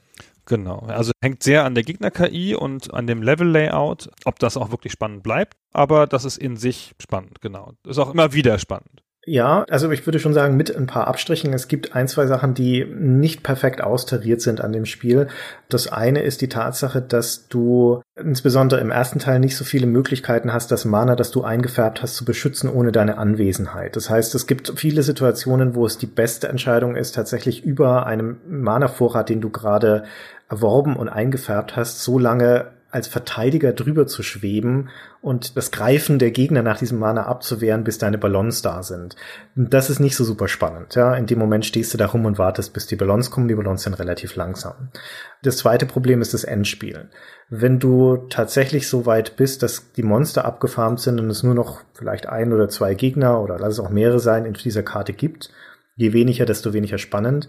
Dann läuft es wirklich nur darauf hinaus, so punktuelle Angriffe auf den Gegner zu machen, seine Burg ein paar Stufen niederzubrennen, dann so schnell wie möglich so viel Mana wie möglich einzusammeln, bevor der seine Burg wieder aufgebaut hat und dann das gleiche Spielchen zu wiederholen. Das heißt, das ist wirklich so ein bisschen eine Abnutzungskrieggeschichte. Du brennst drei Level des gegnerischen Burg nieder und stiehlst den Mana. In der Zeit baut er zwei Stufen wieder hin und sein Mana reicht nicht mehr für die dritte. Dann kommst du wieder zurück, brennst ihm wieder drei runter, er baut wieder zwei hin, ja, und so weiter. Und das kann ganz schön ermüdend sein am Ende. Und es ist natürlich ein Spiel, das hat wahnsinnig viele Zauber und wie das üblich ist bei Spielen mit wahnsinnig vielen Zaubern, braucht man eigentlich nicht alle. Nee. Das war. Also ich habe keine Ahnung, vielleicht hängt es ein bisschen vom Spielstil zusammen und so, aber ich hatte den Eindruck jedenfalls, dass viele Zauber gar nicht so notwendig sind. kann sich sehr gut konzentrieren auf ein paar. Ja, also man kommt schon zum Beispiel mit dem Feuerball und dem Blitzzauber ziemlich lange aus. Ja, das stimmt. Also der zweite Teil, der ja dann relativ kurz danach gekommen ist, mit eineinhalb Jahren Abstand, man merkt halt an den Änderungen, die sie im zweiten Teil gemacht haben, wo die Probleme im ersten lagen, nochmal so retrospektiv. Die Zauber zum Beispiel, die es im ersten auch schon gibt, die das Terrain verändern können. Also so ein Erdbebenzauber zum Beispiel oder so ein Kraterzauber macht nicht so wahnsinnig viel Sinn. Der macht im zweiten in den unterirdischen Levels, wo man sich damit Wege bahnen kann, ist das sehr, sehr viel stichhaltiger. Oder auch das Endgame. Das Problem im ersten Spiel ist halt, dass die Gegner sofort respawnen. Ja, du hast sie kaputt gemacht und innerhalb von paar Sekunden sind sie wieder da. Und im zweiten Teil gibt es eine Downtime. Ja, das sind sie 30 Sekunden oder sowas weg. Und in der Zeit, wenn du in der Zeit ihre Burg niederbrennst, was gut möglich ist, dann sind sie auch tatsächlich aus dem Spiel eliminiert. Ja, und das nimmt ganz viel von diesem trägen Endgame dann raus. Ich finde, es ist ein ziemlich in sich schlüssiger zweiter Teil, ja, weil es genau die Elemente hinzufügt, die fehlen konnten, ohne die Faszination komplett zu zerstören. Das ist schon ein bisschen anderes Spiel. Ist halt viel stärker geführt, ja. Also du hast eine fortgehende Story, du hast so Zwischenziele in jeder Mission. Du musst auch wieder die Welt retten und bla, aber du wirst halt geführt von jemandem, der mit einer Stimme zu dir spricht und sagt, jetzt fliegst du mal dahin machst das und das. Das ist einerseits ganz schön entlastend, ja, weil man halt nicht mehr verloren ist in der Welt, sondern immer genau weiß, wo man hin muss. Andererseits nimmt es natürlich ein bisschen von dieser Faszination der Freiheit Freiheit, dass man den Level auf seine ganz eigene Art lösen kann. Ja, das gibt's ja immer noch im zweiten Teil. Du hast es halt nur noch in manchen Levels. Mhm. Der erste Teil ist pures Core-Game, wie wir sagen würden. Das ist Ja. die Spielmechanik ziemlich roh. Und der zweite Teil baut Metagame drumherum. Der zweite Teil ist das Spiel, das ausgewogene Spiel, dass das viel mehr variiert, die Spielmechanischen, dass andere Arten von Leveln und Zielen reinsetzt, dass es in eine logische Progression, auch eine Story-Progression einbettet und so weiter. Also ein sehr guter zweiter Teil, Ja, finde ich. Aber. Engine-mäßig und so jetzt nicht groß fortentwickelt. Ja, kannst noch ein paar andere Sachen machen. Und er spielt unter der Erde in Teilen. In Teilen. Ja. Heißt ja auch Netherworld. Und in der Zwischenzeit ist ja auch schon Descent erschienen. Und das hat so ein bisschen so ein Descent-Flair in manchen Levels. Also Mhm. man fliegt durch unterirdische Höhlen und verirrt sich. Wie in Descent. Nein, nicht ganz so. Doch, also wie in Descent. Man verirrt sich trotz der tollen Minimap in den unterirdischen Levels von Magic Carpet 2 ständig. Weil da ist es halt dann wieder ein Problem der Engine, weil alles gleich aussieht. Ja, weil es letztendlich nur eine Terrain-Engine ist, die keine Wände kann in dem Sinn. Und in Magic Carpet 2 sind die unterirdischen Level ja einfach nur gespiegelt. Also da ist das Dach der Höhle quasi analog zum Boden gestaltet. Und das heißt, da fehlt es auch an der Möglichkeit, weitgehend durch eine Texturierung Abwechslung zu schaffen. Das sieht alles viel zu ähnlich aus. Es hat ja schon im ersten Teil relativ wenig Elemente, die leicht erkennbar wären. Ja, ein bisschen andere Hügelkette und eine Stadt. Und dieses Problem schleppt es in den zweiten Teil mit. Also man kann da auch mal über eine Insel fliegen und denken, ist das jetzt die Insel oder die Insel? Ja, und so. Das ist alles nicht so ausgefeilt. Nein, das ist wahr. Ah, Das ist so ein bisschen Fluch und Segen. Orientierung in dieser Welt ist auf einer visuellen Ebene schwierig, weil alles gleich aussieht. Ja, das stimmt. Gleichzeitig gibt es aber in der Möglichkeit, wie das Spiel dir unter die Arme greift, durch Interface und durch Markierungen, macht es dir die Orientierung wieder sehr, sehr leicht.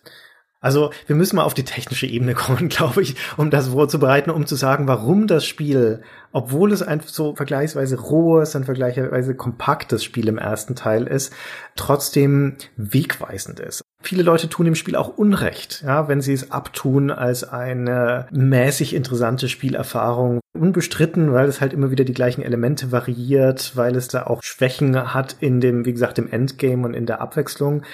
Aber die Tatsache, was da geschaffen wurde in vergleichsweise kürzer Zeit und wie wegweisend viele von diesen Elementen waren, lässt es alles in einem neuen Licht erscheinen. Also kommen wir mal schnell auf die Stärken der Engine. Fangen wir mal vorne an. Das Spiel ist ein Wunderwerk. Ja, ein Wunder der modernen Technik zu Ja. der Zeit, als es erscheint. Ein Jahr nach Doom. Ja. Und was das Spiel dem Spieler vorlegt, ja, was es dem Spieler eröffnet, in so typischer Bullfrog-Manier. Wir haben das ja in unserem Gespräch über Dungeon Keeper auch so ein bisschen angerissen, so, was die sich für einen Irrsinn gemacht haben damals bei Dungeon Keeper mit 3D-Grafik für ein 2D-Spiel. Und hier auch, das Spiel kann Sachen, die kann es gar nicht. Ja, die kann noch niemand. Die können nicht mal die Rechner zu der Zeit. Ja, totaler Hardwarefresser. Ja, erstmal, du hast das schon erzählt.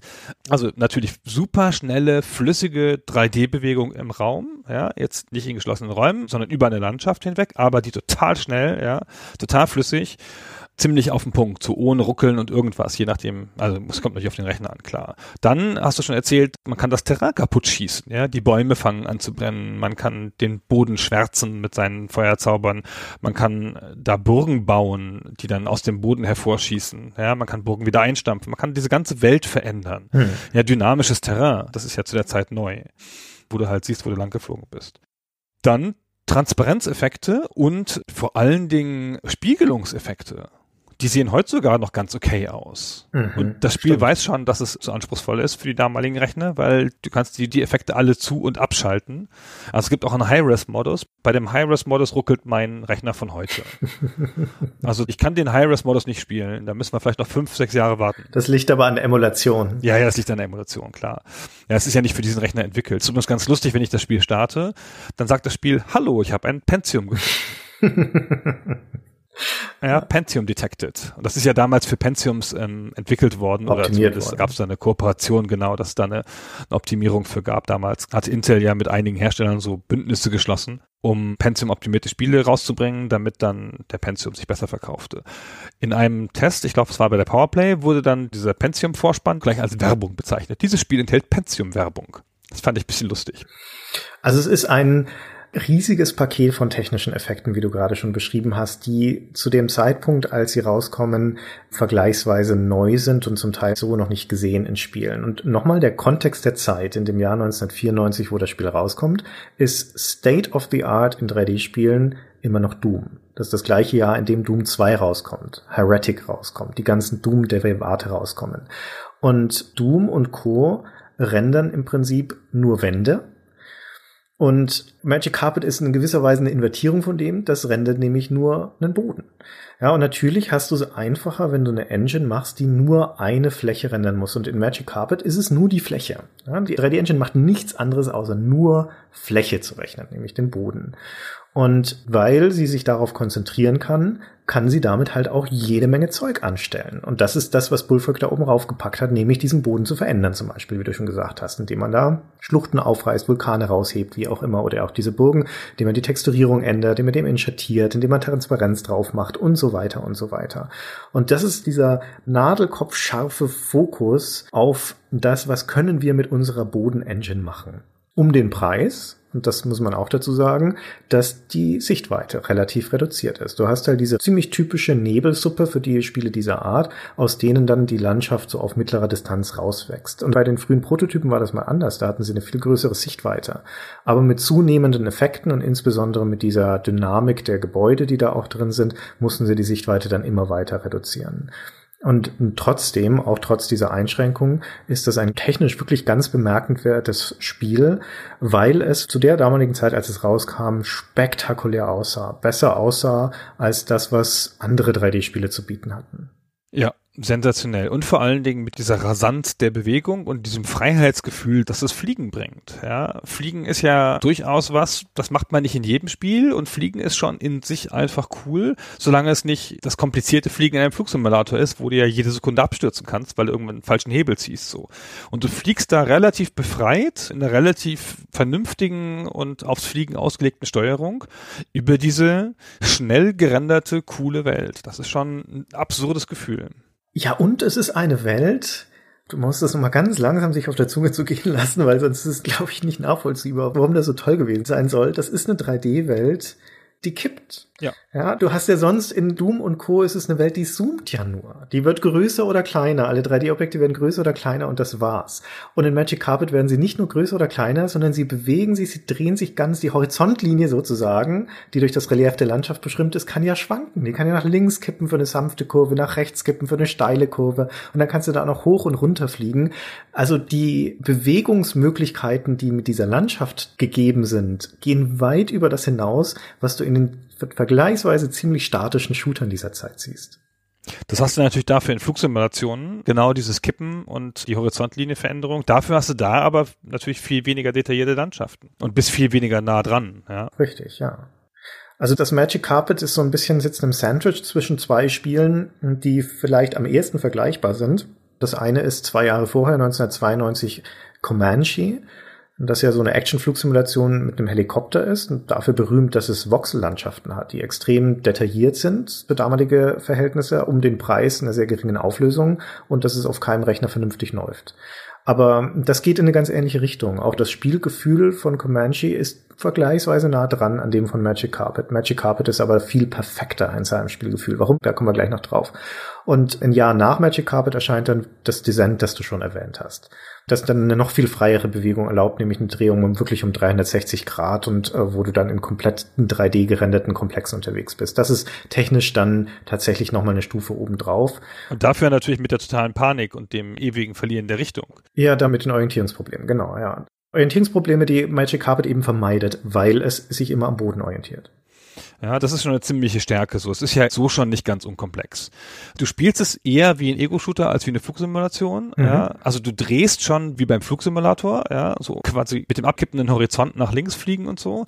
Aber du kannst auch strafen. Was für eine absurde Idee, dass man in so einem Spiel auch noch strafen kann. Ja, warum ist das denn absurd? Nein, das ist völlig logisch für einen Teppich, ja. Ja, genau, ja. Das passt total gut. Aber es ist halt ein bisschen ungewöhnliche Idee, finde ich, bei dem, also einerseits fliegst du in die Kurve und dann kannst du auch noch strafen und so.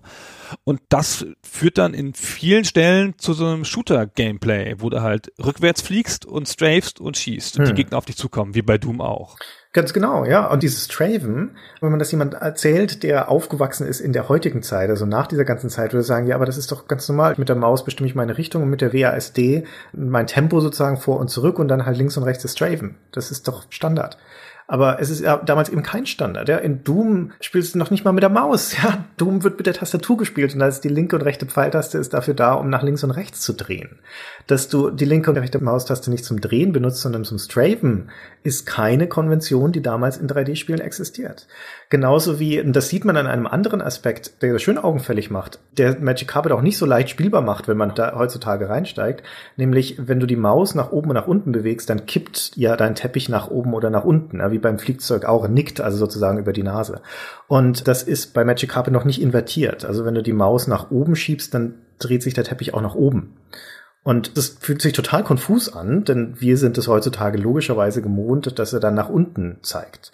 Und das war aber damals einfach noch nicht die Konvention, weil es sowas noch nicht häufig genug gab. Also diese Art der 3D-Bewegung war so neu, dass man da die Standards für die Steuerung überhaupt erst finden musste. Und es gab keine Möglichkeit, das umzustellen. Also es gibt ja Leute, die bevorzugen das so ähm, und die stellen es dann halt um in heutigen Spielen und das kann man da nicht. Hm. Das ist einer der Gründe, warum ich mit dem Spiel nicht so viel Spaß hatte. So, also damit kam ich nicht gut klar. Ja, also das hat mich echt gestresst, so, weil ich habe ewig dafür gebraucht, da wieder rauszukommen. So, das ist ja wie keine Ahnung, Fahrradfahren neu lernen oder so. Man unterschätzt das auch, wie stark das ist. Ja, wie sehr man das schon tausendmal gespielt hat. Weißt du, so Straven, ja, ist ja sofort drin, das hast du tausendmal gemacht, aha, so funktioniert das, musst du überhaupt nicht lernen in diesem Spiel und dann dieses invertierte Kippen macht einen irre, zumal du es ganz oft brauchst, ja, weil du ja ständig über Hügelkuppen fliegst und dann Hm. nach unten gucken willst, um Hm. nach unten zu schießen, ja, und ich fliege dann halt schön über den Berg und gucke nach oben und sehe nichts und von unten schießt wer auf mich, Muss man sich wieder dran gewöhnen, das ist wirklich mühsam. Ja, das stimmt. ja.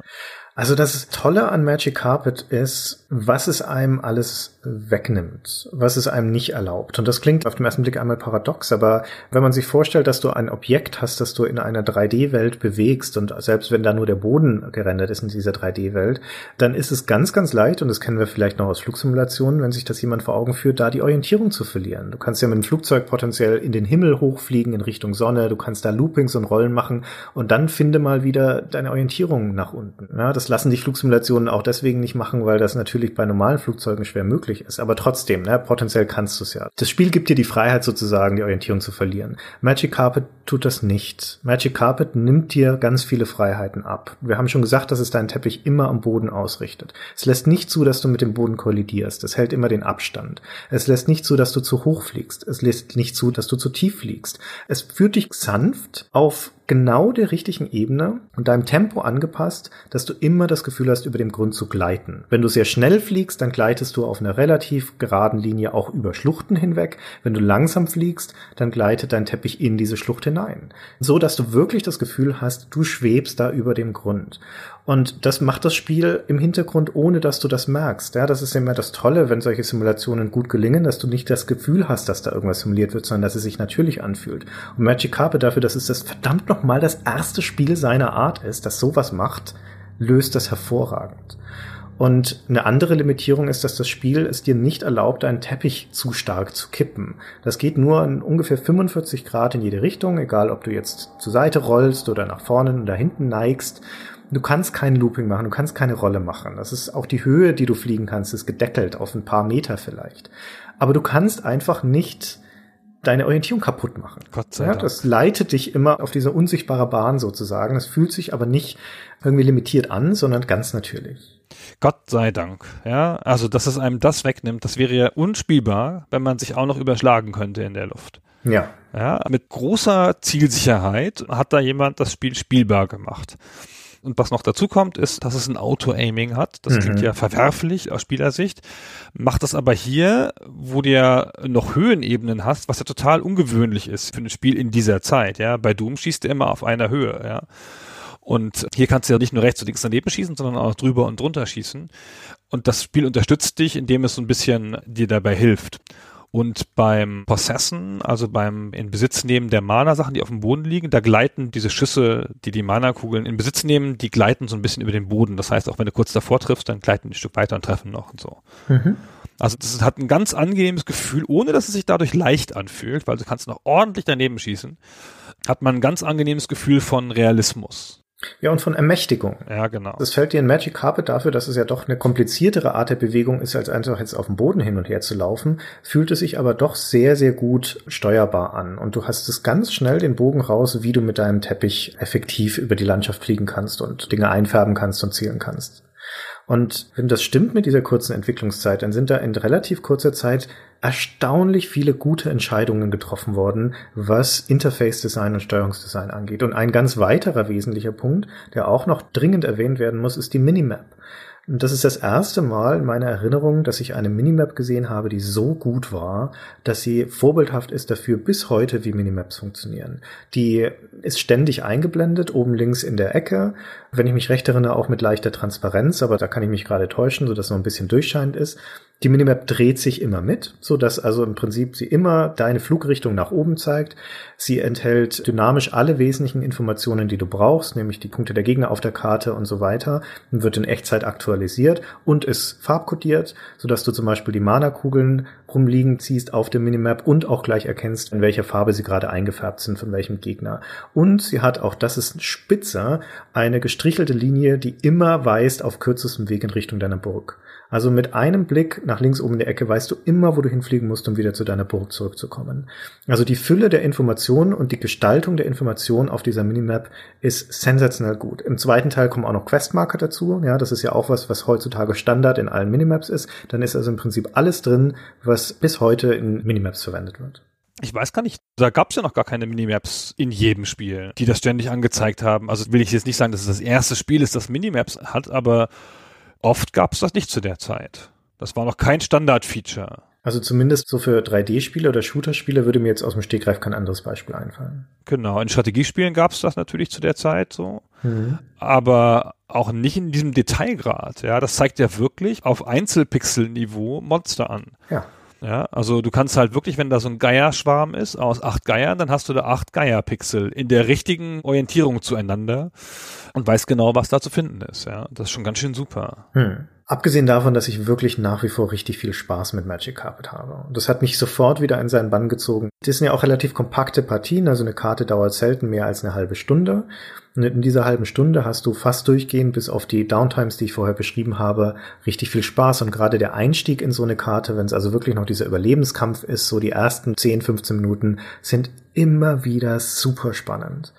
Und auch wenn du vielleicht ein paar Mal stirbst, weil im ersten Teil kannst du noch nicht während der Karte speichern, das kommt auch erst im zweiten Teil dazu. Du musst dann wieder von vorne anfangen, aber dazu muss deine Burg ja kaputt sein, denn auch da, das Spiel ist vergleichsweise fair. Solange deine Burg existiert, respawnst du da wieder.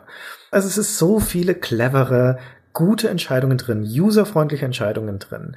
Das Team bei Bullfrog unter Sean Cooper hat da echt gute Arbeit geleistet, das Spiel auf einer spielmechanischen Core-Game-Ebene so zu polischen, dass es echt rund ist. Und ja, dann fehlt halt das Metagame drumherum, das kommt im zweiten Teil, aber als Beispiel dafür, wie man ein wirklich poliertes, auf die Essenz reduziertes, cooles Core-Gameplay macht, ist Magic Carpet ein ganz leuchtendes Beispiel. Das ringt mir bis heute sehr, sehr viel Respekt ab. Das ist wohl wahr. Ich sag mal, mir macht der Dogfight keinen Spaß. Und ich weiß aber nicht, woran das liegt. Okay. Und ich bin auch sicher, dass das damals anders war, als ich es gespielt habe. 1995 oder so. Mich stresst das. Ich habe auch echt keine Lust auf diese Levels. Du sagst ja, die haben Progression, aber haben sie ja gar nicht viel. Theoretisch kannst du eine Viertelstunde spielen und bist an derselben Stelle wie vorher. Klar wurde ein bisschen was gefarmt und die Burgen haben sich verändert, aber vielleicht hast du gerade deine Burg verloren und bist dann wieder an derselben, weil das ja immer hin und her schwappt, bis du endlich das Übergewicht kriegst, ja, wenn du halt starke Gegner hast und so. Und das nervt mich irgendwie da. Ich bin auch kein Freund von Multiplayer-Spielen, schon von richtigen nicht, ja. Und von Dogfights bin ich noch nie ein Freund von gewesen. Und dann die ganze Zeit das Rückwärtsfliegen macht mich ja noch irre. Und dann folgst du ja immer der Höhenlinie. Das heißt, du fliegst halt rückwärts und fliegst irgendwo gegen, fliegst dann wieder rücks, rückwärts über den Berg. Ah, dann bist du über den Berg, dann kommt das Monster jetzt hinterher oder nicht. Aha, dann fliege ich wieder drüber, um wieder zurückzukommen. Dann gucke ich wieder nach oben versehentlich, weil ich ja eigentlich nach unten gucken wollte, aber es halt falsch rumgezogen habe. Und ich finde es eigentlich, obwohl es sauber ist und cool ist, schwer zu kontrollieren. aus meiner jetzigen Spielersicht. Und ich finde, wenn man sich so Let's Plays anguckt und so, das sieht auch nicht immer sehr überzeugend aus, was die Leute da zusammenfliegen die kriegen es dann schon hin und das mit dem Auto-Aim und allem möglichen, aber es sieht halt oft schon scheiße aus, wie die Leute fliegen. So. Hm. Also so wie bei mir auch scheiße aussieht. Bin ich irgendwie schief und wollte gar nicht schief sein, fliege gegen ein Gebäude. Das macht ja zum Glück nichts, ja. Aber wenn man Schaden nehmen würde, wenn man wogegen fliegt, wäre man ja ständig tot, ja. Also ich finde es anstrengend ein bisschen und kann das jetzt nicht mehr so genießen, ja, die Purheit des Gameplays. Ich fand den zweiten Teil jetzt beim Wiederspielen sehr viel angenehmer. Also interessanterweise finde ich das, was du gerade gesagt hast, mit dem, dass das Rückwärtsfliegen problematisch sein kann, weil du mit der Landschaft kollidierst, im zweiten Teil viel ausgeprägter und da auch viel nerviger, weil der zweite Teil einen gravierenden Nachteil hat im Vergleich zum ersten Teil und das ist die Tatsache, dass sie da Höhlenlevels eingebaut haben. Die Höhlenlevels sind nicht mein Favorit. Ich verstehe, warum sie die eingebaut haben. Sie kanalisieren die freie Erfahrung. Das ist in Magic Carpet im ersten Teil und auch in den freien Levels, offenen Levels im zweiten Teil noch ziemlich willkürlich, wenn da Mauern irgendwie in der Landschaft stehen. Vor allem, weil die ja auch nicht überfliegbar sind, obwohl sie ja ganz offensichtlich eine Oberkante haben, die auch quasi auf deiner Nasenspitzenhöhe ist. Und die unterirdischen Levels geben ihnen die Möglichkeit, auf einmal Linearität einzufügen, Räume abzugrenzen, Mauern einzuziehen, zu sagen, da ist ein Bereich, da kommst du nicht hin, da führt ein linearer Weg hin, hier ist eine kleine Höhle. Und das nutzen nutzen sie, um Dogfight-Situationen zu schaffen, wo du in einem kleinen Raum gegen viele Gegner kämpfen musst. Gegen Spinnen, gegen Zombies und so weiter, die dich im Schwarm verfolgen.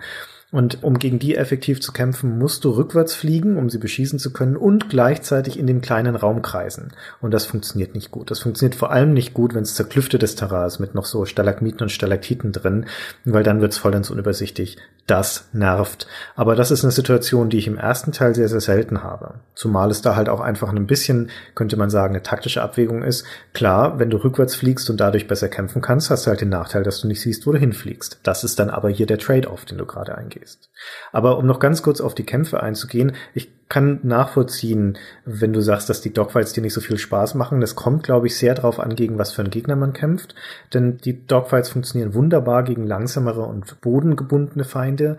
Ja, das ist super. Gegen die Würmer zu kämpfen am Anfang ist cool. Ja, genau. Ja. Gegen fliegende Feinde, insbesondere wenn sie schnell sind, ist es nervig. Und es liegt aber daran, wie das Spiel die fliegenden Feinde gestaltet. Das macht zum Beispiel bei den Bienen, die sind immer das beste Beispiel, die fliegen wahnsinnig schnell und sie fliegen dann schnurstracks auf dich zu, verschwinden dann sozusagen in dir, also aus deinem Sichtfeld und dann wirst du von ihnen getroffen. Und dann tauchen sie irgendwo hinter dir wieder auf und du weißt nicht wo. Das ist nicht nachvollziehbar. Also ich kann dann in dem Moment nur raten. Ich fliege dann rückwärts und rate nur, in welche Richtung ich mich drehen muss, um die Biene wieder zu finden oder muss auf die Minimap schauen.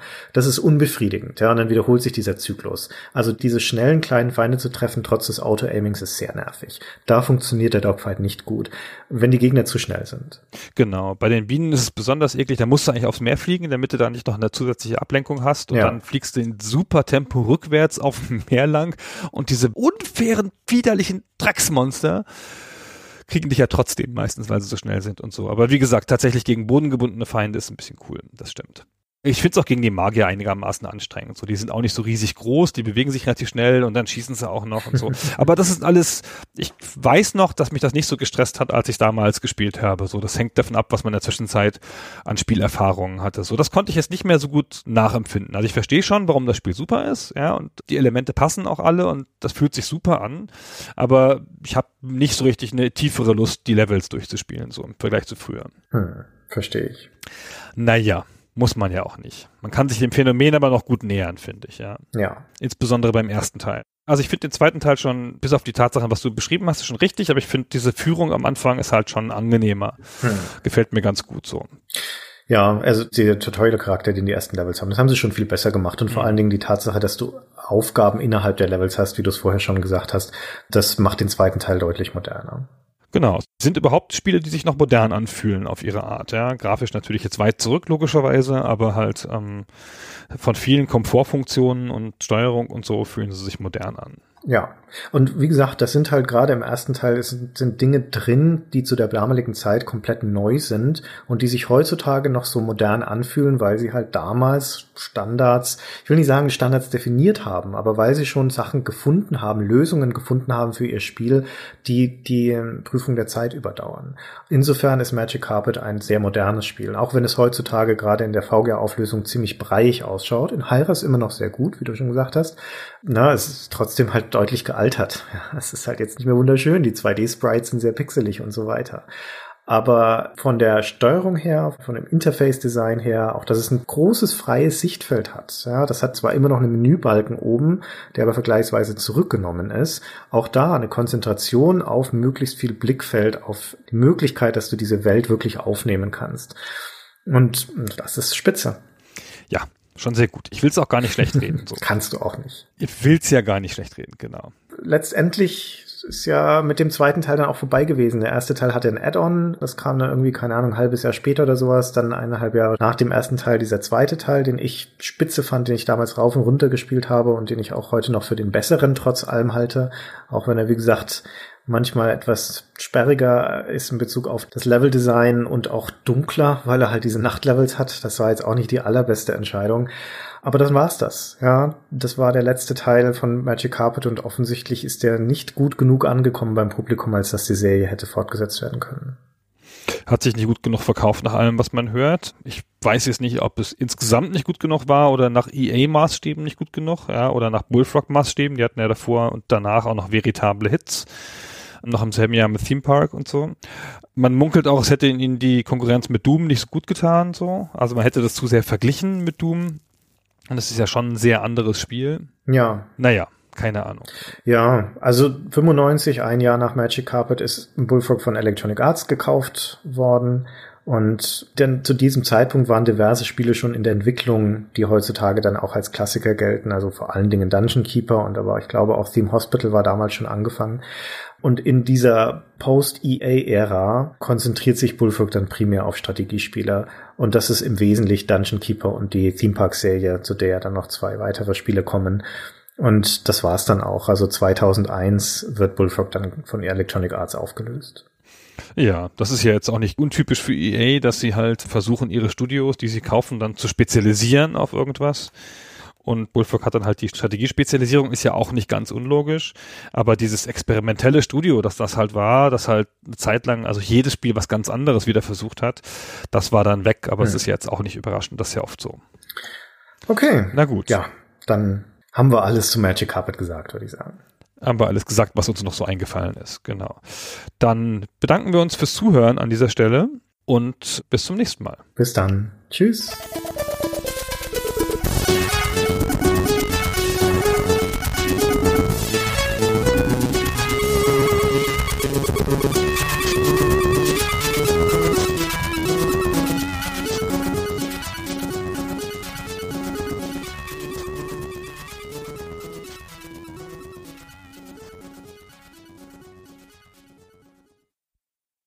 Und hier kommt wieder die Passage, wo wir Danke sagen. Und zwar den Unterstützern auf Patreon, die uns mit 15 Dollar oder mehr unterstützen. Die verdienen sich damit ja eine Namensnennung im Podcast. Und auch die werden dieses Mal wieder von uns gewürdigt. Und zwar dieses Mal, was haben wir uns diesmal ausgedacht, Gunnar? Oh, Limericks. wir reimen mal wieder, genau. Es sind nur acht Leute, die wir dieses Mal nennen. Deswegen konnten wir uns die Muße gönnen und Limericks schreiben. Ja, so waren es nur zehn Stunden Arbeit pro Kopf. ja, genau. Oh, Limericks, ey. Und äh, durch ein Missverständnis bei der Aufteilung, also jeder von uns hat vier geschrieben, habe ich außersehen zwei von deinen Namen auch mit behandelt. Das heißt, wir haben jetzt bei zwei Leuten, die kriegen gleich zwei Limericks. Ein Wettbewerb sozusagen. Ich hätte fast auch noch zwei andere gemacht und damit jeder zwei kriegt. Und dann steigern wir uns hoch wie beim Wettrüsten. Na los. Okay. Also ein herzliches Dankeschön geht an diese acht Unterstützer und zwar in Reimform. Und es geht los. Als er Kind war, da musste Mark Kirsten oft stundenlang hungern und dürsten. Das wird nie mehr passieren, schwor er sich, ging den Nieren und starb, überfressen an Würsten.